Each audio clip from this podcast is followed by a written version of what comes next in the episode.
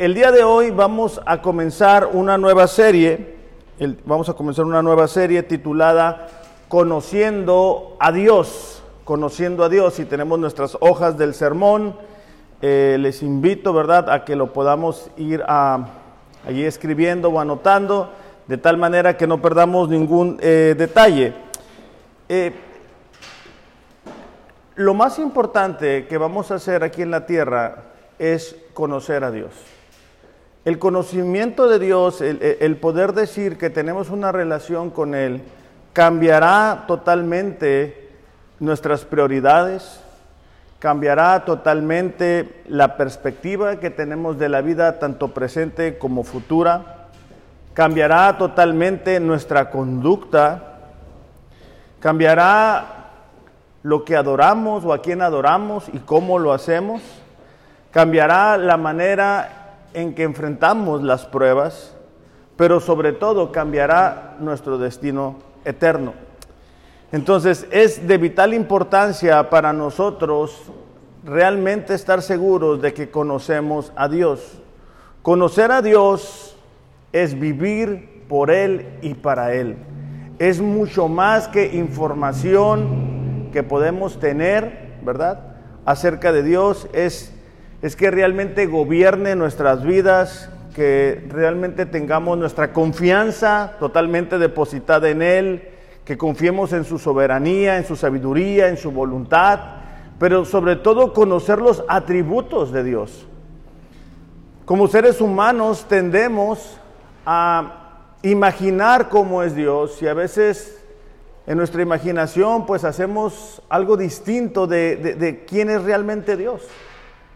Hay personas que creen que Dios es solamente una experiencia y a veces lo sienten, a veces no lo sienten, o es una especie del, ese que, ¿cómo se llama? El genio, un genio, ¿verdad? De la lámpara que solamente está ahí listo para darnos eh, todo lo que nosotros necesitamos.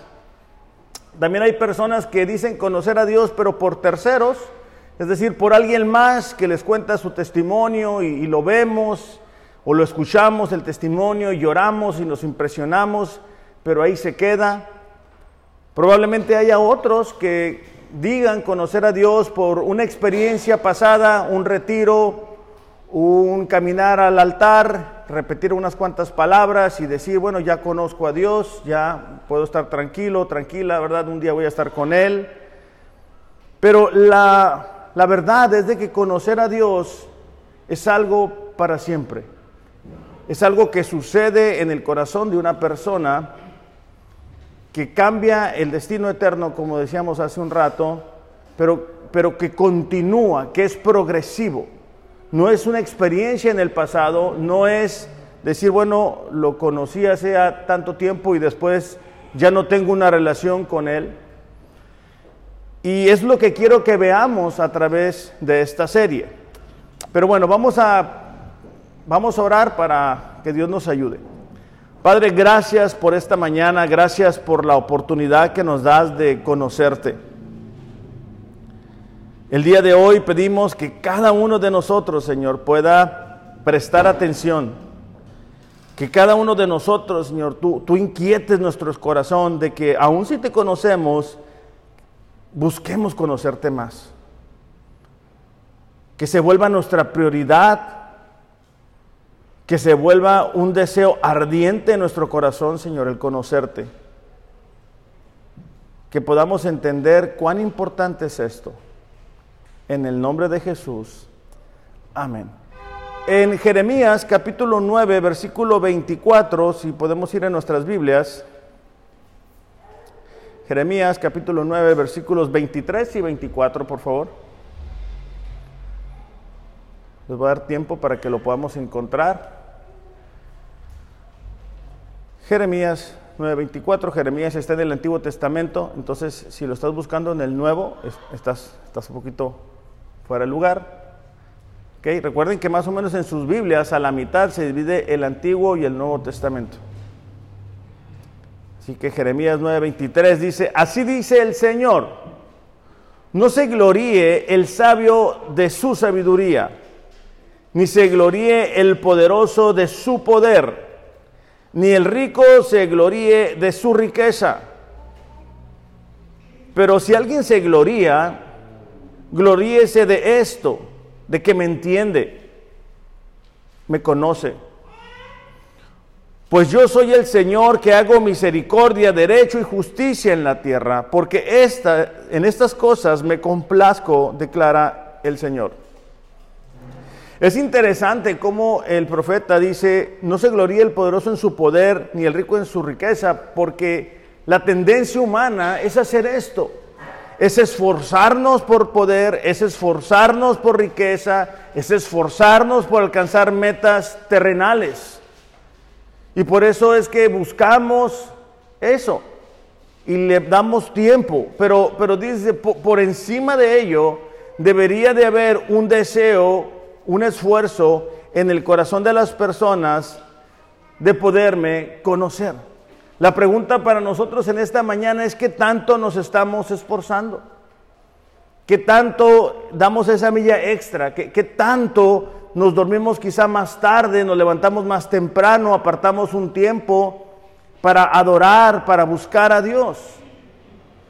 Porque como decía al principio, pudiera ser que tiempo atrás si lo hacíamos, Pudiera ser que cuando alguien estaba enfermo, estábamos enfrentando una situación difícil, entonces si nos desvelábamos, si nos levantábamos más temprano, pero llega el punto donde nos sentimos cómodos donde estamos y dejamos de esforzarnos. Hace ratito que estábamos en nuestro tiempo de oración, a mí me llama la atención cuando nuestros niños oran, o sea, a mí me, dan hasta ganas de llorar, y me hizo recordar el pasaje eh, cuando David le da un consejo a Salomón en Primera de Crónicas, capítulo 28, versículo 20. Porque David está dándole un consejo valiosísimo a Salomón. Hay veces que nosotros nos preocupamos en, en qué le vamos a dejar a nuestros hijos, una casa, una herencia, quizá una educación, y todo eso es bueno, pero no es lo más importante. Primera de Crónicas 28:20 dice así, David siguió diciendo, está hablando con Salomón su hijo, sé fuerte y valiente y haz el trabajo. No tengas miedo ni te desanimes, porque el Señor Dios, fíjate la siguiente parte, mi Dios. David tenía una relación con Dios que le llevaba a decir, Él es mi Dios, yo lo conozco está contigo. Él no te fallará ni te abandonará.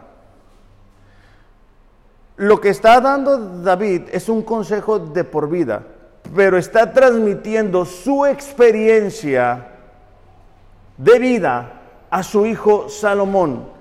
Este consejo vale más que una herencia económica, que una propiedad y que una educación, y no que lo demás no tenga valor, pero esto es mucho más importante. Y a veces nos esforzamos en dejarle a nuestros hijos cosas que no necesariamente les van a ayudar y en algunas ocasiones les hacen más daño. Ahora, David estaba respaldando este consejo con su vida, con su testimonio, con su ejemplo. Por eso es que tiene tanto peso para la vida de Salomón, porque nosotros podemos decir un consejo, pero si, en este caso, ¿verdad? Nuestros hijos no ven qué es lo que nosotros hacemos, el consejo pierde fuerza. Entonces, David, desde su experiencia con Dios, está diciendo, Él no te va a fallar, no porque lo había leído, sino porque tenía una vida llena de experiencias con Dios, en pruebas, en dificultades, en alegrías, en traiciones, en situaciones muy difíciles, donde había visto la fidelidad de Dios. Aun cuando David se equivoca y peca y, está con Betsabé, aún en eso pudo ver a Dios queriéndole restaurar y perdonar. Entonces, el, poder conocer a Dios para nosotros como cristianos es de vital importancia. Ahora, hay, hay consecuencias de no conocer a Dios y, quiero antes de, entrar a, a, lo demás que las podamos ver. Vamos a ir en nuestras Biblias a Oseas capítulo 4, versículo 1 y 2, por favor. Oseas capítulo 4, versículos 1 y 2.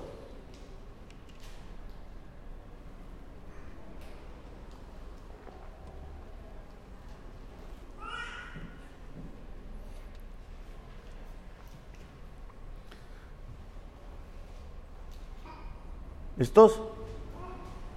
No, no me estén haciendo trampa. Busquen en sus Biblias.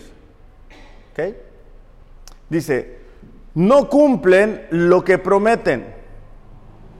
Mienten, matan, roban y son infieles y dicen conocer a Dios. La conducta del pueblo de Israel era totalmente opuesta a las personas que realmente han conocido a Dios. Cuando una persona conoce a Dios, dice la Biblia, ¿verdad? El que está en Cristo, nueva criatura es. Las cosas viejas han pasado, se quedan atrás. Todas son hechas nuevas. ¿Ok? Entonces, cuando alguien dice mentiras, cuando alguien roba, cuando alguien es infiel, cuando alguien promete algo, y no lo cumple. Y como mirábamos unas semanas atrás en el Sermón del Monte, ¿verdad? Donde dice Jesús, e-, el que odia a su hermano es un asesino. Entonces, cuando todos estos elementos están en la vida de una persona, no son característicos de alguien que conoce a Dios, sino de alguien que dice que conoce a Dios, pero que realmente no lo ha hecho. De hecho, ahí mismo, en el versículo 6, dice, mi pueblo está siendo destruido porque no me conoce. El pueblo de Israel sabían quién era Dios, sabían la historia de Dios, tenían información de Dios, pero no tenían una relación con Él. Se habían alejado, habían tenido ya ídolos y están en un punto en el cual no tienen una relación con Él.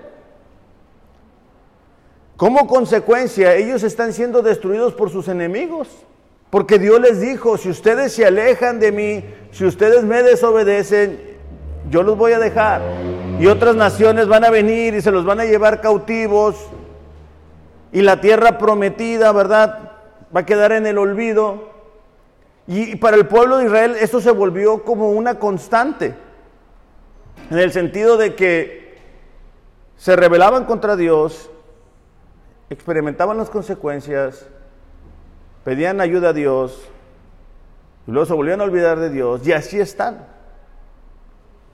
Entonces, en, fíjate, ahí mismo, en la, en la siguiente página, en Isaías capítulo 5, versículo 13, dice, mi pueblo será llevado cautivo porque no me conoce. Es, decir, Dios estaba diciendo, estaba como diagnosticando al pueblo y estaban diciendo, ustedes mienten, no cumplen, dicen que me conocen, pero no es cierto, están siendo destruidos porque no me conocen y se los van a llevar cautivos porque no me conocen. Entonces, el no conocer a Dios, otra vez, nos lleva a adorar cualquier cosa o cualquier persona. Y por eso es que el día de hoy muchas personas adoran a su trabajo. No es que les tengan un altar, espero que no sea así, pero, pero sí le, dan mucho esfuerzo a eso, si sí le metemos mucho tiempo extra a eso, es el enfoque que tenemos, es nuestra prioridad. Y entonces hacemos un ídolo de esto y Dios va bajando. Entonces, el conocer a Dios, aunque es una experiencia que, nos pasa de, muerte espiritual a vida eterna, es algo que es progresivo, es algo que, continúa. Vamos a leer Juan eh, capítulo 17, versículo 3, para, para comprobar lo que les estoy diciendo.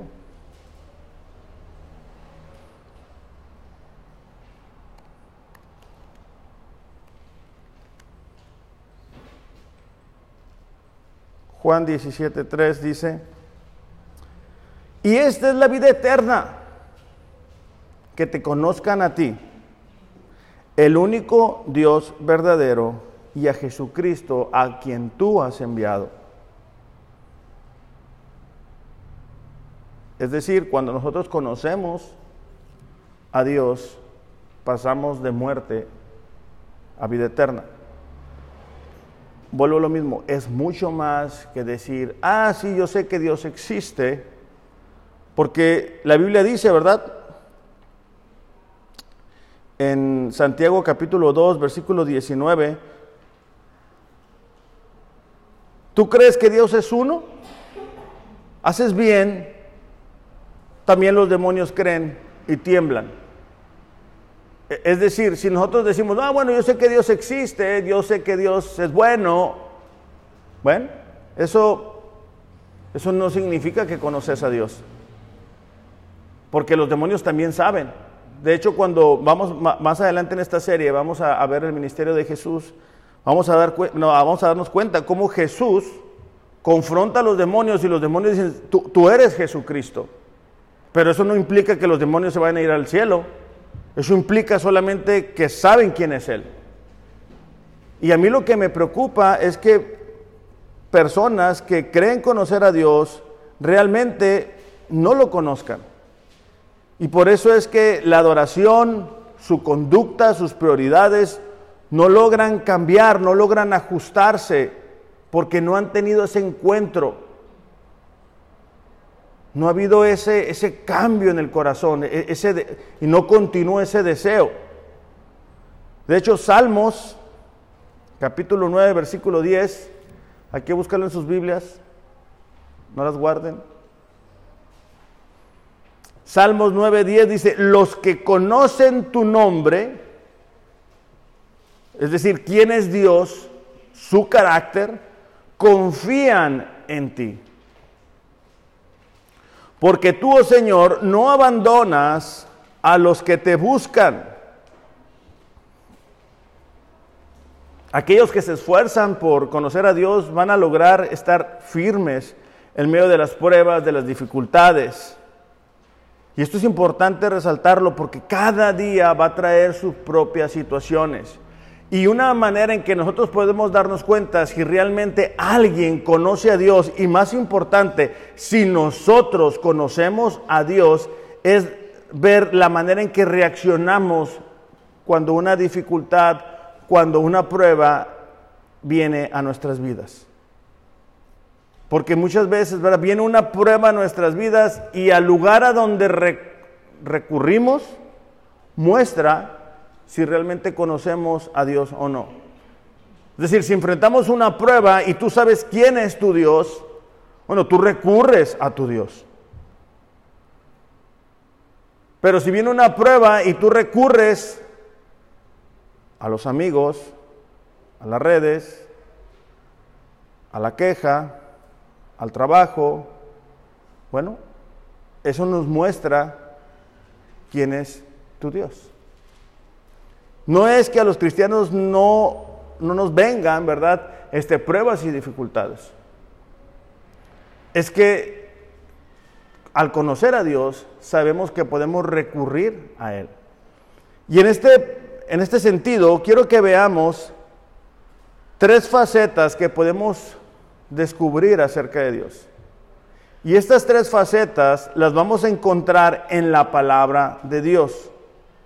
Porque si nosotros queremos conocer a Dios, y a lo mejor tú estás diciendo, bueno, ¿cómo le hago para, para poder conocer a Dios? Voy a otro encuentro, voy a un retiro, voy, veo las prédicas en YouTube. ¿Cómo le hago? No, o sea, es en la palabra de Dios. Es ahí cuando uno se queda en la palabra de Dios que puedes descubrir el carácter de Dios. Entonces, van a ser tres. La primera es el carácter de Dios. Es decir, ¿cómo es Él? Ahora, cada vez que tú vas a conocer algo o a alguien, implica el tamaño de eso que tú vas a conocer, el esfuerzo y el tiempo que te va a tomar. Si tú vas a, no sé, vamos a decir, vas a conocer un libro, pues y es chiquito el libro, pues probablemente te tome una hora, una hora y media conocerlo. Si es un libro más grande, pues probablemente una semana, y así podemos ir. Pero si tú hablas de una carrera, pues tú no lo vas a conocer en cinco minutos, ¿verdad? Puedes darte una idea, saber qué hacen los ingenieros o, o qué hace un licenciado, pero, pero no significa que tú ya conoces esa carrera. Cuando hablamos de Dios, es algo que vamos a durar toda la vida y no vamos a decir, ah, ya lo conocemos perfectamente. Porque Dios es muchísimo más grande que nosotros.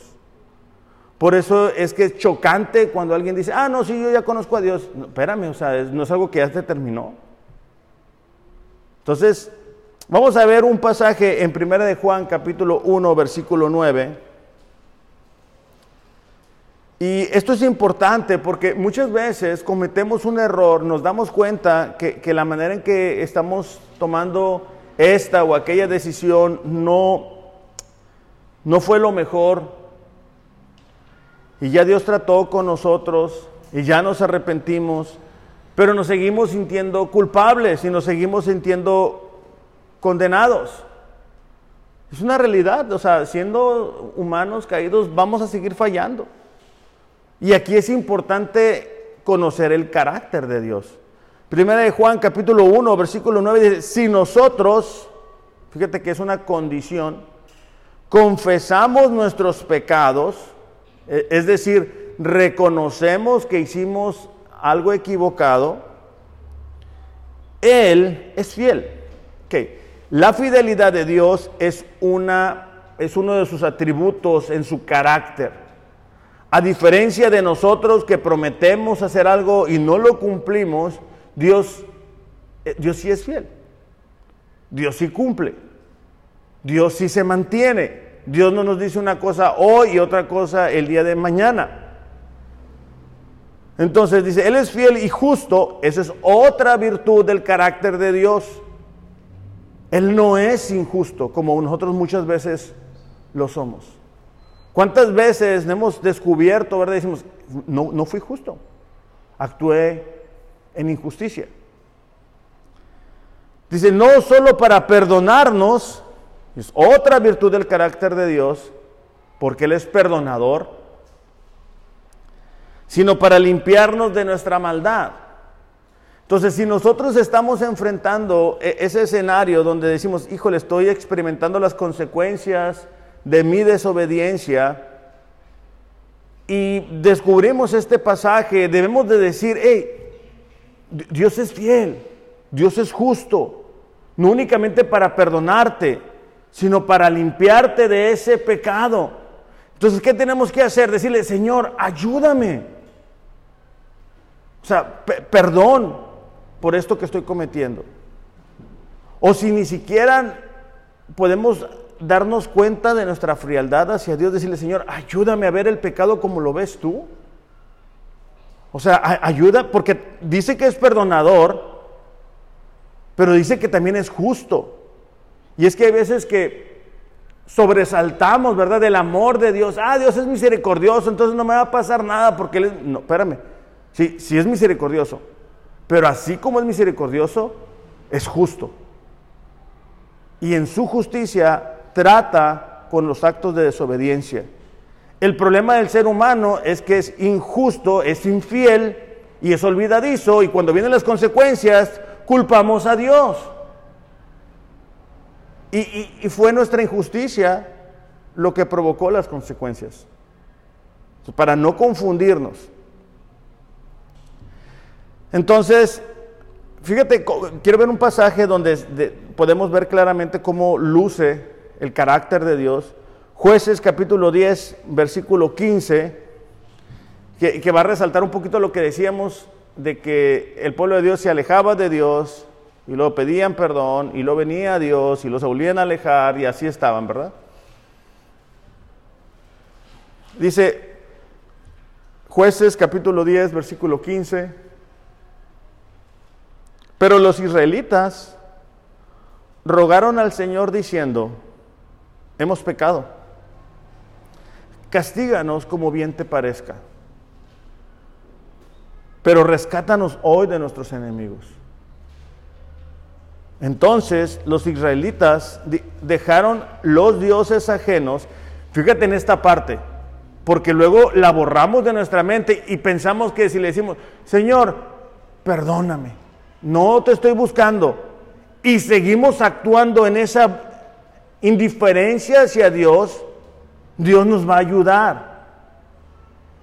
En 1 Juan 1.9 dice que si pedimos perdón, ¿verdad? Y nos arrepentimos, Él es fiel y justo para perdonarnos y para limpiarnos de nuestra maldad. Aquí dice que ellos dijeron, Señor, nos equivocamos. Y luego en el versículo 16 dice, dejaron los dioses, subraya la siguiente parte, ajenos. Un ídolo es un dios ajeno a alguien que dice que conoce a Dios. Para servir al Señor. Entonces, ellos dicen, Señor, nos equivocamos, perdónanos.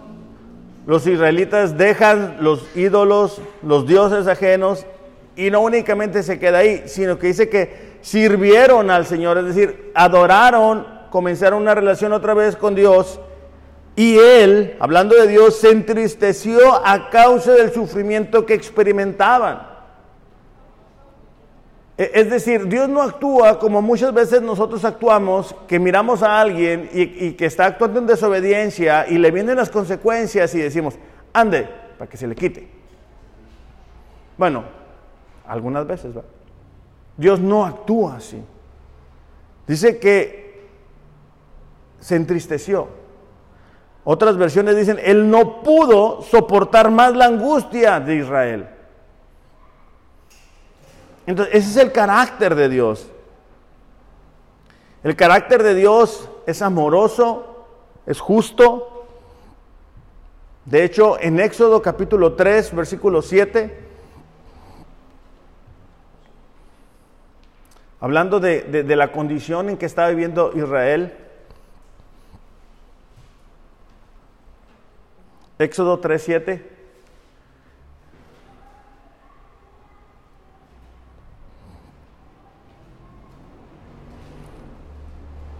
No ocupas mucho para encontrar Éxodo, ¿eh? está bien, empezando. Dice, el Señor dijo, ciertamente he visto la aflicción de mi pueblo que está en Egipto. Eso nos ayuda a darnos cuenta que Dios está viendo la condición de su pueblo. Y debe de ayudarnos a entender que cuando tú y yo estamos enfrentando dificultades, no es como que Dios no se dio cuenta. Porque aquí dice, he visto la aflicción. He escuchado su clamor. Entonces, sí ve y sí escucha. A causa de sus capataces. Fíjate la siguiente parte. Estoy consciente de sus sufrimientos. Es importante este tipo de pasajes porque a veces que tenemos la idea de que Dios va a sacarnos de todos los problemas inmediatamente en cuanto lo pidamos. Y cuando leemos pasajes como este o, o vemos historias como la de Job, ¿verdad? Donde Dios permite que Job pues sea probado es el mismo Dios. Y, ese es el carácter de Dios. Versículo 8. Así que he descendido para librarlos de la mano de los egipcios y para sacarlos. ¿Qué, ¿Qué, está diciendo ahí? Está actuando Dios. He descendido para sacarlos. No nos habla de un Dios indiferente que diga, bueno, he visto la situación, he escuchado, no voy a hacer nada, soy indiferente. No, dice, he descendido para sacarlos de aquella tierra a una tierra buena y espaciosa, a una tierra que emana leche y miel, al lugar de los cananeos, hititas, amorreos, fereceos, heveos y de los jebuseos. Entonces, nos damos cuenta que, que es muy importante conocer el carácter de Dios. ¿Por qué? Porque si tú y yo vamos a vivir una vida de adoración a Dios, no únicamente cuando venimos y cantamos aquí, tenemos que conocer el carácter de Dios. Tú no puedes adorar algo que no conoces. Tú no puedes decirle palabras a Dios de adoración si no lo conoces. Si no has tenido suficientes experiencias donde hayas experimentado, vaya, la fidelidad de Dios en tu vida. Y tu, y tu adoración van a ser repetir las canciones, nada más. Pero con la mente y no con el corazón. Jesús tiene un encuentro en Juan capítulo 4, versículo 23.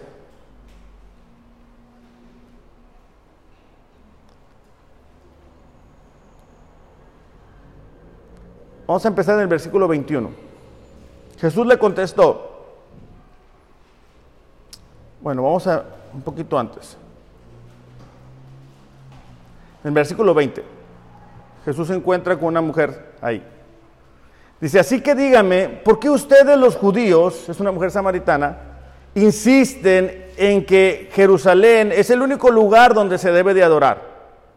Mientras que nosotros los samaritanos afirmamos que es aquí, en el monte de Gerizim, donde adoraron nuestros antepasados. Ella tenía un conflicto de decir, ¿en dónde es que yo debo de adorar? Jesús le conteste, le contesta, perdón. Querida mujer, créeme que se acerca el tiempo en que no tendrá importancia si se adora al Padre en este monte o en Jerusalén. Ustedes, los samaritanos, saben muy poco acerca de aquel a quien adoran, mientras que nosotros los judíos conocemos bien a quien adoramos, porque la salvación viene por medio de los judíos. Pero se acerca el tiempo, de hecho ya ha llegado, cuando los verdaderos adoradores adorarán al Padre en espíritu y en verdad. Espíritu nos habla de la parte interna del ser humano.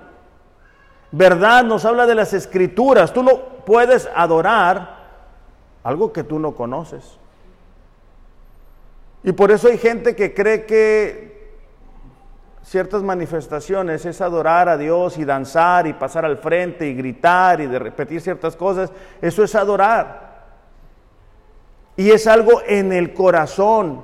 Esa adoración hacia Dios nos hace cambiar de prioridades, nos hace cambiar de conducta, nos hace cambiar la manera en que utilizamos el tiempo, el dinero, los talentos, los dones.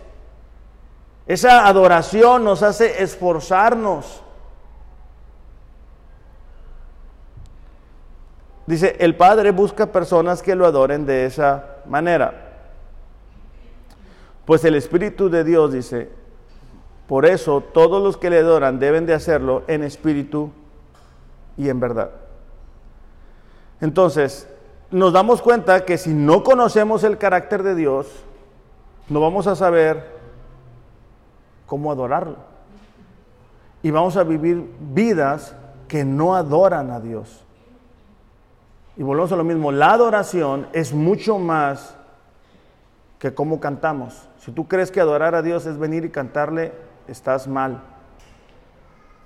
Porque si tú desentonas en la, en la semana, ¿verdad? Y, tratas mal a tu esposa, a tu esposo, a tus hijos, ves cosas que no debes de ver, dices mentiras, eh, y una lista de cosas, no estás adorando a Dios, ni en espíritu ni en verdad. Entonces, fíjate, otra, otra, otra historia que encontramos que es muy conocida en 1 Samuel 16, 7, es cuando David es llamado. Y bueno, sabemos la historia, el profeta está buscando a quien ungir como el siguiente rey. El Señor le dijo a Samuel, no mires la apariencia, a lo alto de la estatura, porque yo lo he desechado. Samuel, al igual que nosotros, miraba con los ojos físicos y decía, no, pues este hombre es el bueno. El alto, el grande. Y Dios dice, no, ese no. ¿Por qué no? Porque Dios no ve como el hombre ve. El hombre mira la apariencia exterior. Nosotros cuidamos mucho la apariencia, lo que la gente ve, lo que la gente va a decir. Y por eso cuando estamos rodeados de otras personas, cuidamos cómo nos comportamos. Cuidamos cómo tratamos a nuestra familia. Cuidamos lo que decimos, lo que escuchamos. Pero el Señor dice, mira el corazón. El corazón incluye las emociones, la voluntad, el intelecto, los deseos. Entonces, no, creamos que podemos impresionar a Dios porque Él ve nuestro corazón. Entonces, cuando nosotros conocemos el carácter de Dios, nuestra adoración es diferente, la oración es diferente porque sabemos que Dios nos ha invitado a que le podamos pedir. Pero también sabemos que es un Dios santo, y, lo vamos a ver a lo largo de esta serie, que no tiene relación con el pecado. Y vamos a ver que es un Dios soberano. Entonces, se está terminando otro año y, y, la pregunta para nosotros debería de ser, ¿qué tanto he, conocido a Dios en este año? ¿Qué, ¿Qué, tanto Dios ha moldeado mi carácter conforme su carácter? ¿Qué tanto mis prioridades han cambiado? ¿Qué, tanto el conocimiento que yo tengo de Él realmente se ha expandido? Pablo, por ejemplo, Pablo pues enfrentó todas las pruebas habidas y por haber. Y Pablo decía, ¿sabes qué? Yo no me avergüenzo. O sea, a pesar de mis cadenas, no me avergüenzo porque sé en quién he creído. ¿De qué estaba hablando Pablo? Bueno, del carácter de Dios. Ahora, hay algo más que debemos de conocer de Dios y son las promesas. Es importante para nosotros descubrir las promesas que Dios ha hecho porque Dios, por ejemplo, ha prometido ser nuestro refugio, nuestra esperanza, nuestra fortaleza, nuestro ayudador, nuestro pastor, nuestro guía, nuestro proveedor, nuestro consolador.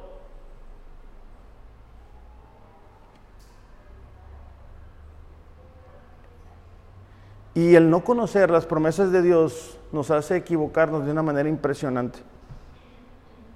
Por ejemplo, Dios prometió en Mateo 28, 19, tengan por seguro esto, que estoy con ustedes siempre, hasta el fin de los tiempos. ¿Y cuántas veces nos sentimos solos?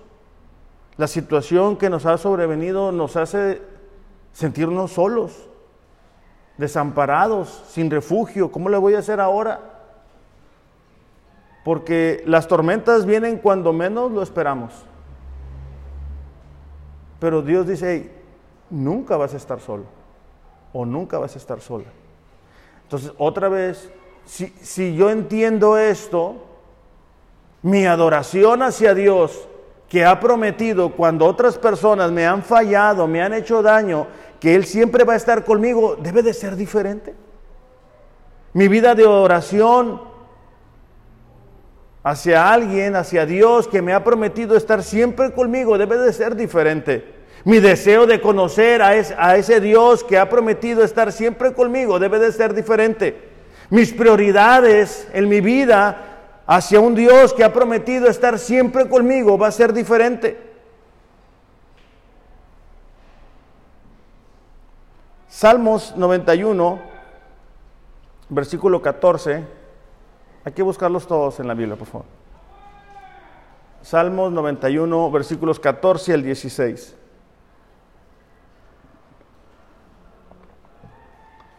El Señor dice, rescataré. Hay que subrayar los verbos, ¿ok? O las promesas. Rescataré. Hay momentos en los que nosotros necesitamos ser rescatados. A los que me aman. Entonces ahí la pregunta para nosotros sería si amamos a Dios. Porque la Biblia dice, ¿verdad?, que los que aman a Dios obedecen sus mandamientos protegeré a los que confían en mi nombre. Versículo 15. Cuando me llamen, yo les responderé. La pregunta para nosotros es, ¿le estamos llamando? Estaré con ellos en medio de las dificultades. Entonces, responderé, rescataré, protegeré, estaré. Vuelvo a decir, los rescataré, los honraré, los recompensaré con una larga vida y les daré mi salvación. Todas son, esas promesas que nosotros podemos tener en momentos de dificultad. Pero tenemos que tener cuidado porque muchas veces las circunstancias o las pruebas son tan grandes que nublan nuestra vista y no nos permiten ver las promesas de Dios para nosotros. Por eso es tan importante estar leyendo la Biblia. Por eso es que les digo, traigan su Biblia, subrayen la Biblia, llévense la Biblia al trabajo, sean creativos, metan la Biblia hasta el baño. Hay un, hay un reto, no sé si lo han visto, es por una semana para el que lo quiera hacer, y es utilizar la Biblia como utilizas el celular. No sé cuántos de ustedes meten el celular al baño y llevan el celular a la cocina. Y mientras hacen todo, ahí andan con el teléfono. Muchos no sabemos estar sin el teléfono ya. Entonces el reto es estar así con la Biblia. Así como a veces nos acostamos y que decimos, voy a ver el teléfono, no lo he visto en todo el día, ay, qué barbaridad. O sea, e, es como, me tengo que poner al día de lo que está pasando. Bueno, en, lugar de hacer eso, es llévate la Biblia. No, pues tienes cinco minutos, diez minutos en el trabajo disponible, saca la Biblia, no saques el teléfono, saca la Biblia. Para que entonces tú puedas conocer el carácter de Dios y puedas recordar las promesas de Dios. Y entonces cuando viene una dificultad, no te estás comiendo las uñas. Tienes la plena confianza de acercarte a Dios y decirle, Dios, Tú prometiste rescatarme. Señor, tú prometiste estar conmigo. Tú prometiste darme nuevas fuerzas. Fíjate cómo lo dice Isaías 41:10. Isaías 41:10. Dice, no tengas miedo porque yo estoy contigo. No te desalientes porque yo soy tu Dios. Te daré fuerzas y te ayudaré, te sostendré con mi mano derecha victoriosa. Entonces, otra vez, son características de Dios, son elementos que nos permiten tener paz en medio de las dificultades. Vamos a ir a Lamentaciones capítulo 3.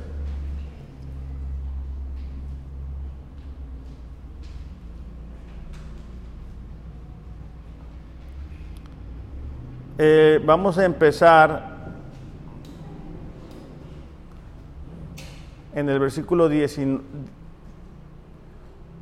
el versículo 17. Pues el libro de lamentaciones, pues su nombre lo dice, ¿verdad?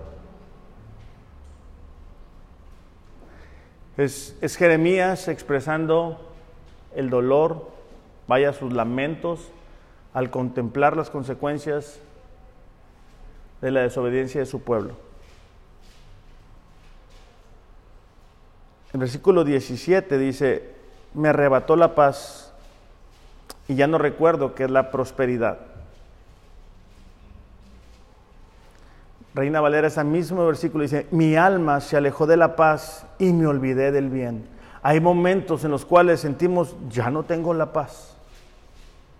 Me olvidé del bien, me, olvidé de, de lo que es estar bien. Y dije, perecieron mis fuerzas y mi esperanza en Jehová. Acuérdate de mi aflicción y de mi abatimiento, del ajenjo y de la hiel. Lo tendré aún en memoria, porque mi alma está abatida dentro de mí. En el versículo 21, y yo les recomiendo que lo subrayen en sus Biblias, dice, esto recapacitaré en mi corazón, por lo tanto esperaré. Sea, en medio de la dificultad, en medio de la situación, él dice, en esto voy a recapacitar o en esto voy a meditar o esto voy a reconsiderar en mi corazón. Por la misericordia de Jehová no hemos sido consumidos, porque nunca decayeron sus misericordias. Nuevas son cada mañana, grande es tu fidelidad. Mi porción es Jehová, dijo mi alma, por tanto en Él esperaré. Bueno es Jehová a los que en Él esperan, al alma que le busca. O sea, Jeremías está haciendo un ejercicio que bien nos ayuda a nosotros también, y es decir, mira, la situación está bien difícil, la situación es complicada, las circunstancias son reales, pero él lo que hace es, está cambiando su visión de las circunstancias y está poniendo su atención en Dios. Y, con esto lo que quiero decir es de que muchas veces, sobre todo como hombres, tendemos a, me voy a esforzar más, voy a trabajar más, voy a, a hacer lo que humanamente puedo hacer. Y otra vez, quiero ser repetitivo en esto, no es que no debamos de trabajar, es que muchas veces le damos demasiada importancia a eso y quitamos lo más importante que es nuestra relación con Dios. Y eso otra vez porque no lo conocemos. Entonces Jeremías está diciendo que voy, a quitar esa preocupación de mi mente y voy a enfocarme en quién es Dios. Y es un Dios misericordioso.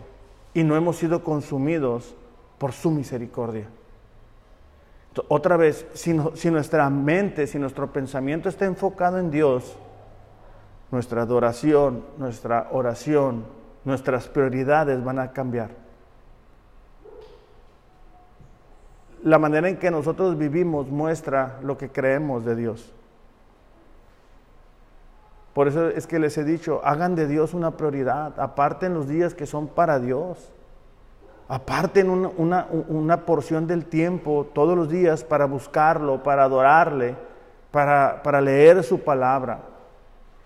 Cuando nosotros no hacemos eso, cuando nosotros decimos, no, mira, no, no, no tengo tiempo para Dios, no puedo orar, no puedo leer, tengo que trabajar, entonces tú no conoces a Dios.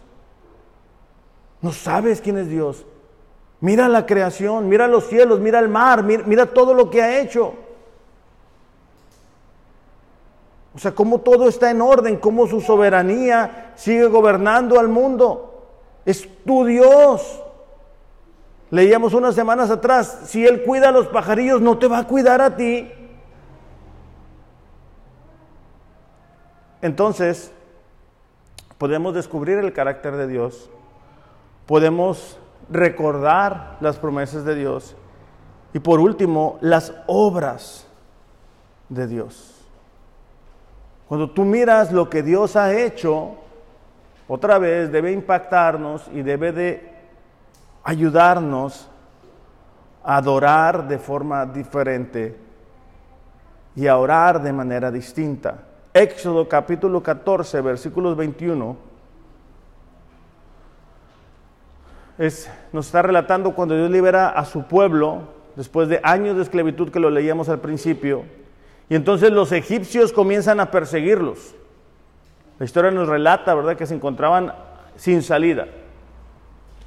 El mar estaba enfrente, los egipcios venían atrás y a lo mejor algunos de nosotros así nos sentimos el día de hoy. Hay problemas enfrente, hay problemas atrás, hay problemas por todos lados. Luego Moisés extendió la mano sobre el mar y el Señor abrió un camino a través de las aguas mediante un fuerte viento oriental. Pregunta, ¿el pueblo de Dios había visto esto antes? Por supuesto que no.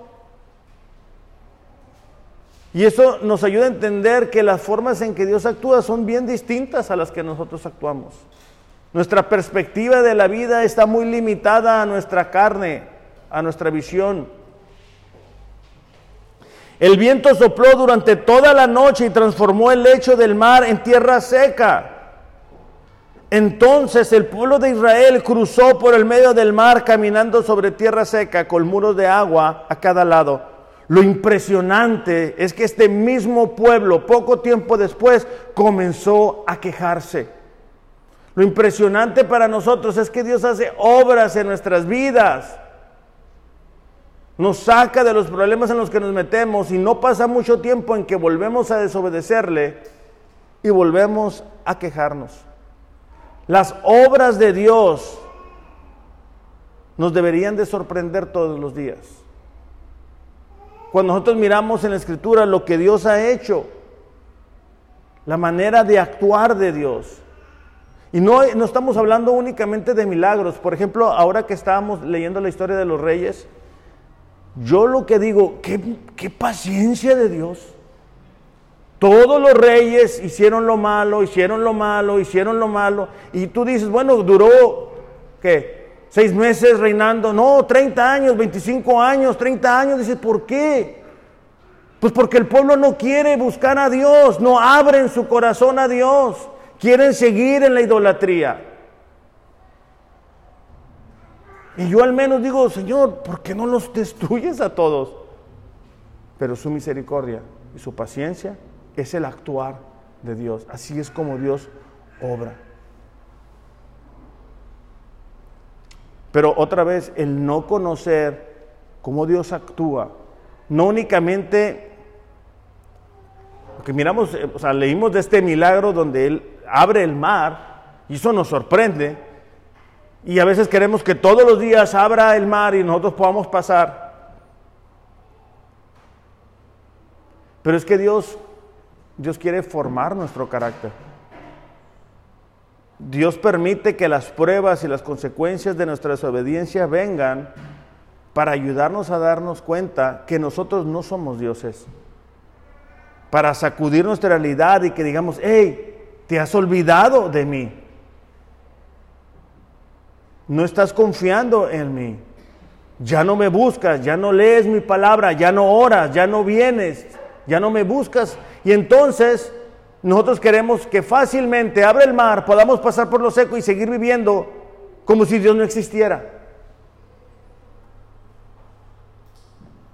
Entonces, las obras de Dios, el actuar de Dios, nos va a permitir a nosotros darnos cuenta quién es nuestro Dios.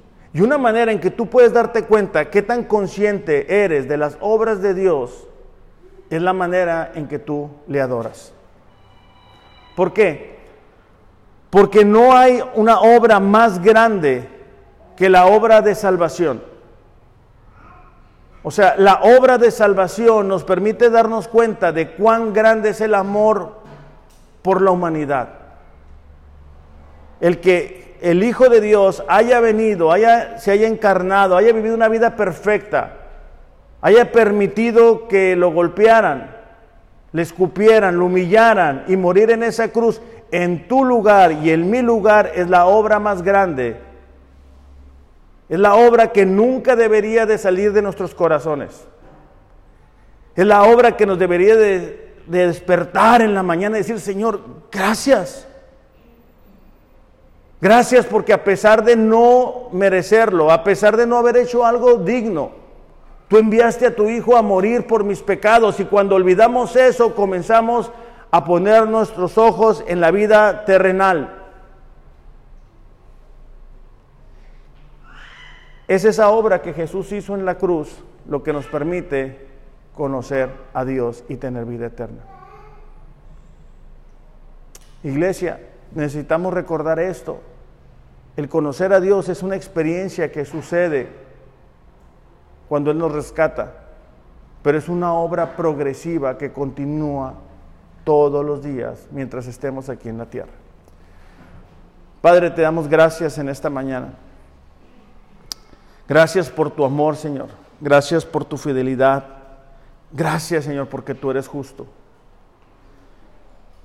Padre, esta mañana te pedimos para que tú, tú de, de alguna manera especial, Señor, nos encuentres en el punto en el que estamos. Aquellos, Señor, que no te conocen, que el día de hoy puedan tener un encuentro contigo. Que tú, Padre, abra sus corazones. Que tú rompas, Señor, cualquier atadura que les ha mantenido prisioneros. Que ellos puedan reconocer, Señor, la necesidad que tienen de ti. Que puedan darse cuenta de la necesidad que tienen de arrepentirse de su manera equivocada de vivir. Pero también que sean conscientes de esa obra maravillosa hecha por tu Hijo Jesús en la cruz, pagando por nuestros pecados, Señor, y permitiéndonos acercarnos a ti. También, Padre, te pido por aquellos que, que quizá ya te conocieron, pero las diferentes circunstancias de la vida nos han ido, les han ido hecho alejarse de ti, Señor. Y su relación contigo es algo superficial, es por temporadas, es cuando hay emergencias. Yo te pido especialmente por ellos, Dios, para que el día de hoy tú puedas despertar su interés de tal manera que se den cuenta cuánto necesitan volver a su primer amor, Señor. Ayúdanos, Padre, en el nombre de Jesús. Amén.